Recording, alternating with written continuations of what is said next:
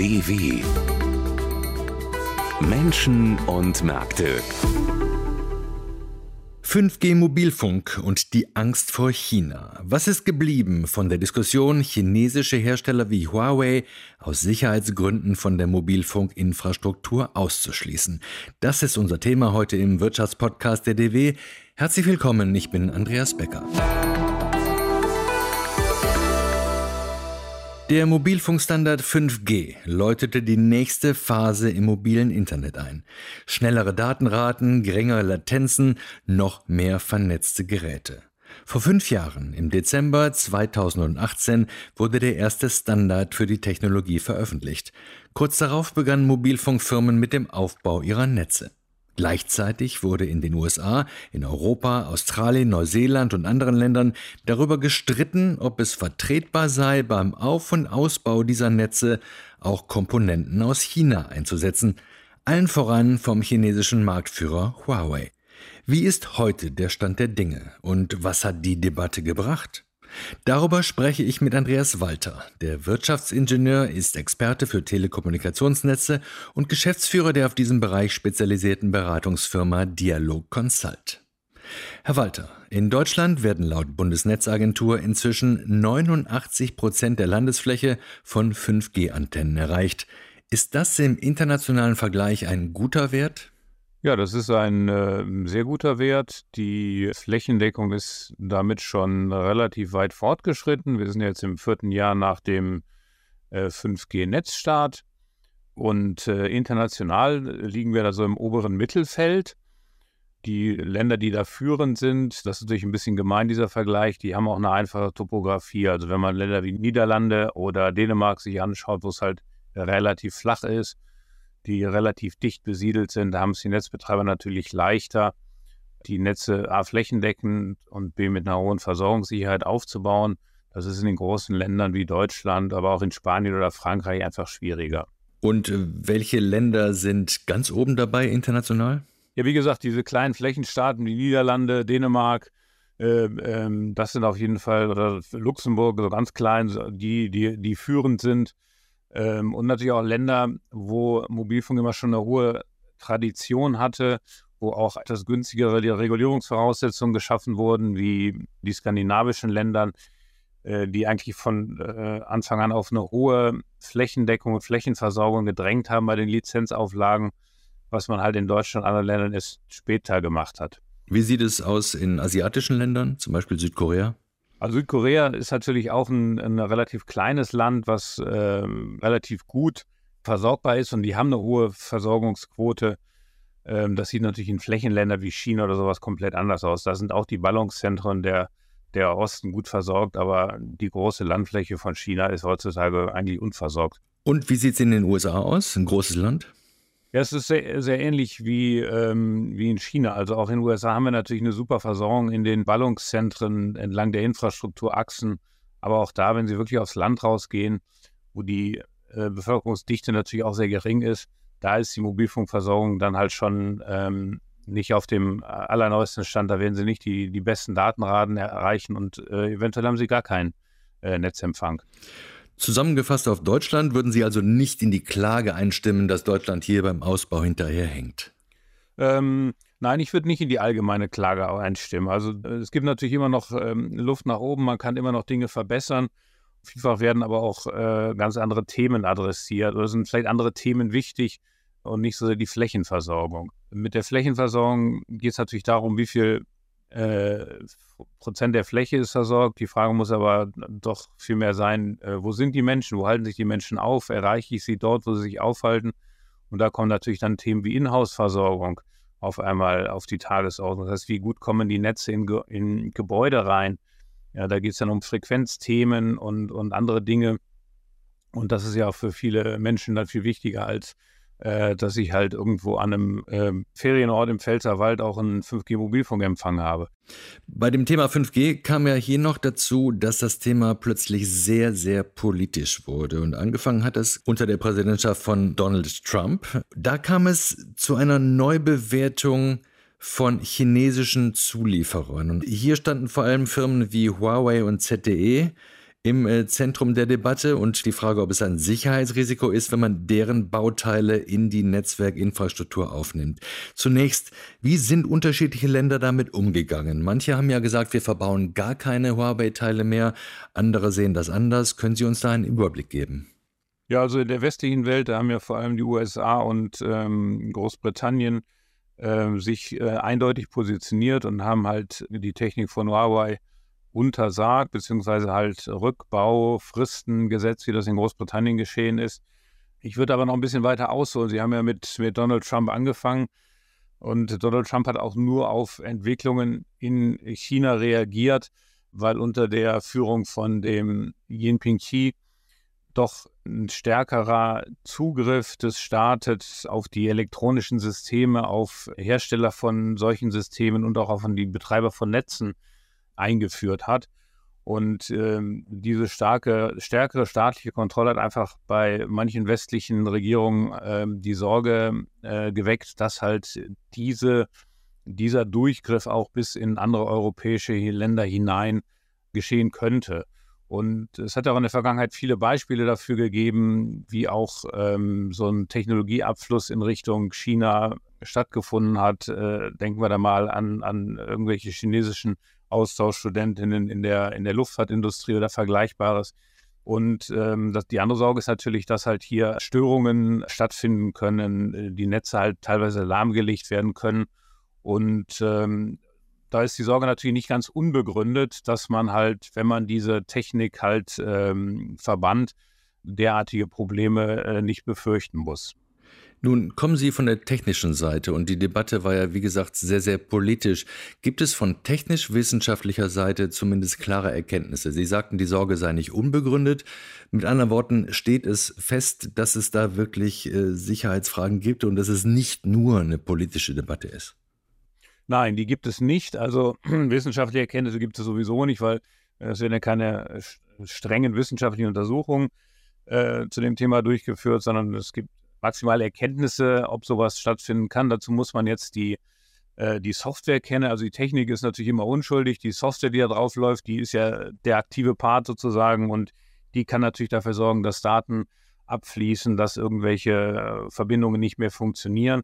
Und da gibt es bisher keine Erkenntnisse, dass sowas möglich sein sollte, also dass irgendwie eine Hintertür ähm, sich der, der Hersteller offen gehalten hat, durch die er halt ähm, sozusagen äh, remote von China aus eine Steuerung der äh, deutschen oder westlichen Mobilfunksysteme halt durchführen kann. Das heißt aber, Sie haben gerade gesagt, die USA und Großbritannien sind am äh, weitesten gegangen mit ihrer Verbannung sozusagen. Die haben einen Rückbau äh, verordnet und sagen, wir benutzen für unsere Infrastruktur überhaupt keine Teile von Huawei oder ZTE. Wie machen es andere Länder, zum Beispiel Deutschland? Ja, in Deutschland ist die Diskussion ja ähm, offen losgetreten worden, ob man halt die Komponenten von Huawei in äh, deutschen Netzen äh, verbieten sollte. Es gibt ja im äh, BSI-Gesetz Regelungen, wo Betreiber kritischer Infrastrukturen halt äh, ihre, ihre Systeme auf die Funktionsfähigkeit und mögliche Störungen prüfen haben. Und äh, das halt auch gegenüber dem Bundesamt für Sicherheit in der Informationstechnik nachweisen müssen. Also da sind sie auch in der Pflicht. Und äh, das hat man nochmal erweitert. Seit Mai diesen Jahres müssen halt auch Systeme, die einem Angriff dienen, erfasst werden und berücksichtigt werden. Das heißt, die Netzbetreiber müssen halt das Mögliche tun, um solche Angriffslöcher zu erkennen und die dann halt auch zu schließen. Äh, das ist gesetzlich vorgeschrieben. Die Ausrüster allerdings, die sind davon nicht betroffen. Das heißt, sie müssen solche Prüfungen und Tests nicht durchführen und müssen das nicht gegenüber dem BSI nachweisen. Das ist ein bisschen schade. Da hätte die Politik halt mal ein bisschen weiter denken müssen und halt auch die Ausrüstungshersteller von solchen Mobilfunkkomponenten und auch andere Netze wie Stromnetze oder ähnliches halt in diese Verpflichtung mit einbinden müssen. Gab es also durch diese gesetzlichen Vorgaben überhaupt Änderungen, was den Einsatz von Komponenten von Huawei oder ZTE angeht? Ja, die gab es schon. Also die Netzbetreiber haben ja hervorgehoben, dass sie im Prinzip die Huawei-Komponenten nicht mehr in den zentralen Bereichen ihrer Netze äh, benutzen. Also diese, äh, dieses ganze Thema Vermittlungstechnik ist davon natürlich betroffen und auch die zentrale ähm, Netzsteuerung ist davon betroffen. Aber im Moment sind noch sehr viele Komponenten in der Fläche, also im Funknetz, äh, im Einsatz, wo es halt darum geht, die einzelnen Antennenstandorte mit äh, aktiven Komponenten zu versehen. Und dann gibt es nochmal Konzentrationsstandorte, wo halt auch das Ganze gebündelt wird. Und da ist durchaus auch halt heute noch Huawei-Technik im Einsatz. Man darf dabei natürlich auch nicht vergessen, Huawei ist der größte Mobilfunknetzwerkausrüster, den wir momentan haben auf der Welt. Und ähm, wenn Sie mit, mit Leuten sprechen, die halt in den Unternehmen tätig sind, dann muss halt die Angebotsperformance von Huawei auch gut gewesen sein. Man war zufrieden mit dem Lieferanten. Und ein großer Netzbetreiber, der tut natürlich gut daran, seine Ausrüstung, seine Komponenten nicht nur von einem Hersteller zu beziehen, sondern das von mehreren Herstellern zu beziehen. Also eben kein Single Sourcing zu betreiben, weil dadurch halt auch gewisse Risiken mit einhergehen, die man vermeidet, wenn man von verschiedenen Herstellern halt Komponenten einkauft. Deutschland fährt hier also eine Art Kompromiss ähm, mit gesetzlichen Vorgaben, die aber nicht zu einem kompletten Ausschluss von chinesischen Bauteilen führen. Wie machen es andere große Länder, Frankreich beispielsweise oder Japan? Also in Japan weiß ich es tatsächlich nicht. In, in Europa gibt es im Moment keine äh, Regelung auf europäischer Ebene, die sowas untersagen würde. Da gibt es hier unterschiedliche nationale Vorgehensweisen. Und äh, auch in anderen europäischen Ländern äh, ist durchaus Huawei-Technik halt im Einsatz und wird halt auch zum Betrieb der Netze genutzt. Bei den von Ihnen angesprochenen Rückbauten in den USA und in Großbritannien, gibt es da Erkenntnisse über die Kosten? Was es bedeutet, wenn man wirklich die ganzen verbauten Teile wieder rausnehmen muss? Ja, da werden ja verschiedene ähm, Daten mal immer in die Diskussion geworfen. Die günstigsten, die ich höre, die liegen so im oberen zweistelligen Millionenbereich. Die ungünstigsten, die ich da höre, liegen so im mittleren dreistelligen Millionenbereich. Also da bewegt man sich irgendwo zwischen äh, 80 und 600 Millionen Euro, die die Netzbetreiber dort in den Raum werfen, um halt wirklich so eine Struktur dann komplett neu zu errichten, weil sie müssen ja im Prinzip in großer Zahl äh, funktionierende Technik ausbauen und verschrotten und dafür halt neue Technik bauen. Und äh, das äh, freut natürlich dann die neuen Ausrüster, aber die finanziellen Mittel dafür, die müssen natürlich erstmal gestemmt werden. Also die Investitionen, die müssen tätig sein.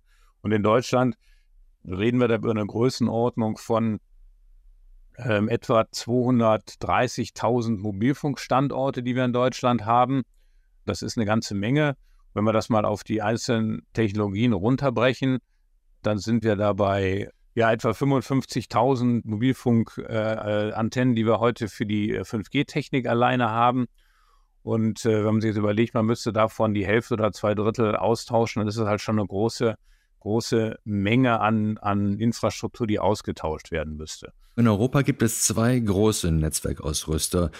Das ist einmal Ericsson aus Schweden und Nokia aus Finnland. Und man sollte eigentlich meinen, dass diese Unternehmen diese Lücke füllen können und davon profitieren können. Wenn man aber sich die letzten Quartalszahlen von Nokia und von Ericsson anguckt, war das das Gegenteil. Beide haben enorme wirtschaftliche Probleme. Ericsson hatte Verluste vermeldet, Nokia starke Gewinneinbrüche. Woran liegt das? Ja, das liegt natürlich jetzt daran, dass, dass ähm, dass es nur ein Teil des Geschäftes ist von den äh, Ausrüstungsherstellern. Also die beiden sind tatsächlich groß, die haben ja auch ähm, nicht unerhebliche Marktanteile. Zusammen werden die so über 30 Prozent des Weltmarkts ausmachen. Und ähm, ja, sie stehen natürlich in, in Konkurrenz zu anderen und zu anderen Unternehmen und äh, müssen sich da entsprechend positionieren. Also die, die stehen äh, natürlich dann auch von den, von den Netzbetreibern her unter Druck. Die Netzbetreiber möchten günstig einkaufen, setzen ihre Ausrüstungslieferanten unter Druck, versuchen günstigere Preise zu äh, erzielen. Und das drückt natürlich die Wirtschaftlichkeit dieser Unternehmen. Und diese Entwicklung, die kennen wir ja aus anderen Branchen. Automobilindustrie hat das, das vor 10, 15 Jahren auch gegeben, wo halt Ausrüster massiv unter Druck gesetzt worden sind.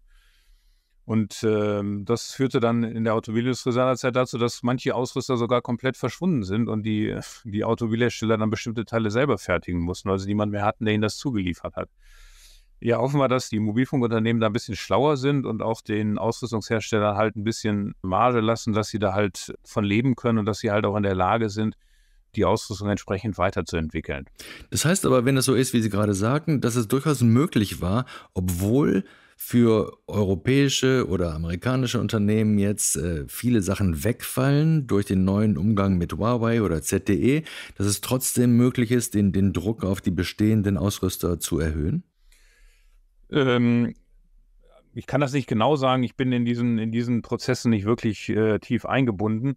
Aber wenn man sich die Entwicklung einfach anschaut, die es ja in den letzten Jahren gegeben haben in, in dem Markt, dann sind halt viele Unternehmen auch ausgetreten oder übernommen worden. Also wenn man sich jetzt mal Nokia beispielsweise anschaut, da sind ja die großen Ausrüster wie Siemens oder Alcatel Lucent untergekommen. Also die ganzen Unternehmen, die früher eigenständige Hersteller waren, die sind jetzt alle unter der Dachmarke Nokia im Prinzip vereint mit den entsprechenden Rationalisierungspotenzialen, die da genutzt wurden. Aber damit sind halt aus drei unabhängigen Unternehmen ist eins geworden und ähm, ja, also die, die Vielfalt an Auswahl, die die Netzbetreiber haben, die wird einfach kleiner und ähm, man muss halt aufpassen, dass nicht am Ende äh, Huawei nach der, der einzige äh, Ausrüster ist, wo man, wo man Teile kaufen kann, weil dann hat man nämlich die Wahl nicht mehr. Zusammengefasst, was hat die ganze Kontroverse rund um 5G und chinesische Hersteller gebracht? Also positiv hat sie auf jeden Fall gebracht, dass ein, ein, neues Nachdenken über die Bedeutung von sicherheitskritischen Infrastrukturen entstanden ist und auch die Diskussion darüber geführt wurde. Der zweite positive Effekt aus meiner Sicht ist, dass man sich halt mal Gedanken darüber gemacht hat, wie man halt mit Ländern umgeht, in denen halt, ähm, ich sag mal, wenig demokratische Strukturen herrschen wo halt auch ein relativ leichter Durchgriff des Staates auf alle möglichen Komponenten von Ausrüstungsherstellern möglich ist, wie man damit umgeht, wie man sich damit positioniert. Es muss ja nicht immer zu einem absoluten Verbot führen, aber einfach, dass diese Diskussion mal gestartet wurde, das ist äh, natürlich auf jeden Fall ein positiver Aspekt. Ja, nachteilig ist äh, aus meiner Sicht, wenn wir jetzt mal in Deutschland bleiben, die Unsicherheit für die Netzbetreiber. Sie wissen halt nicht so wirklich, was auf sie zukommt. Die Politik positioniert sich da nicht wirklich eindeutig. Je nachdem, mit wem sie reden, bekommen sie unterschiedliche Aussagen aus der aktuellen Regierungskoalition. Und das ist natürlich so ein bisschen eine Unsicherheit, die einfach nicht förderlich ist für äh, eine Entwicklung von einem Wirtschaftssektor. Zum Schluss noch ein Blick in die Zukunft. Wie sieht es derzeit beim Nachfolgestandard 6G aus? Ja, da sind wir halt noch ähm, weit im Labor. Die Meldungen, die man zu 6G hört, die gehen so in Richtung astronomischer Übertragungsbandbreiten. Also da kann man Meldungen lesen, dass äh, Übertragungsbandbreiten im dreistelligen Gigabit-Bereich realisiert werden konnten mit der neuen 6G-Technik. Das sind natürlich tolle Meldungen, tolle technologische Entwicklungen.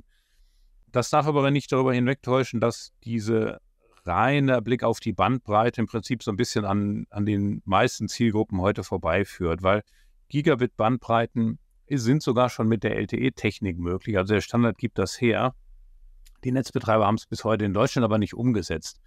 Und man muss sich fragen, was bringt dann auch ein Mobilfunkgerät, mit dem man einem äh, 1000 Megabit pro Sekunde übertragen kann? Habe ich da wirklich was von oder was ist mir bei meinem Mobilfunkvertrag, bei meinem Mobilfunkgerät wichtig? Und da gibt es andere Themen, die für die Benutzer wichtig sind, das zum Beispiel das Datenvolumen oder die Inhouse-Versorgung, die halt ein, ein, Nutzer braucht, die für ihn wichtig sind und nicht so sehr, ob ich jetzt äh, 10 oder 20 oder 30 Gigabit pro Sekunde übertragen kann.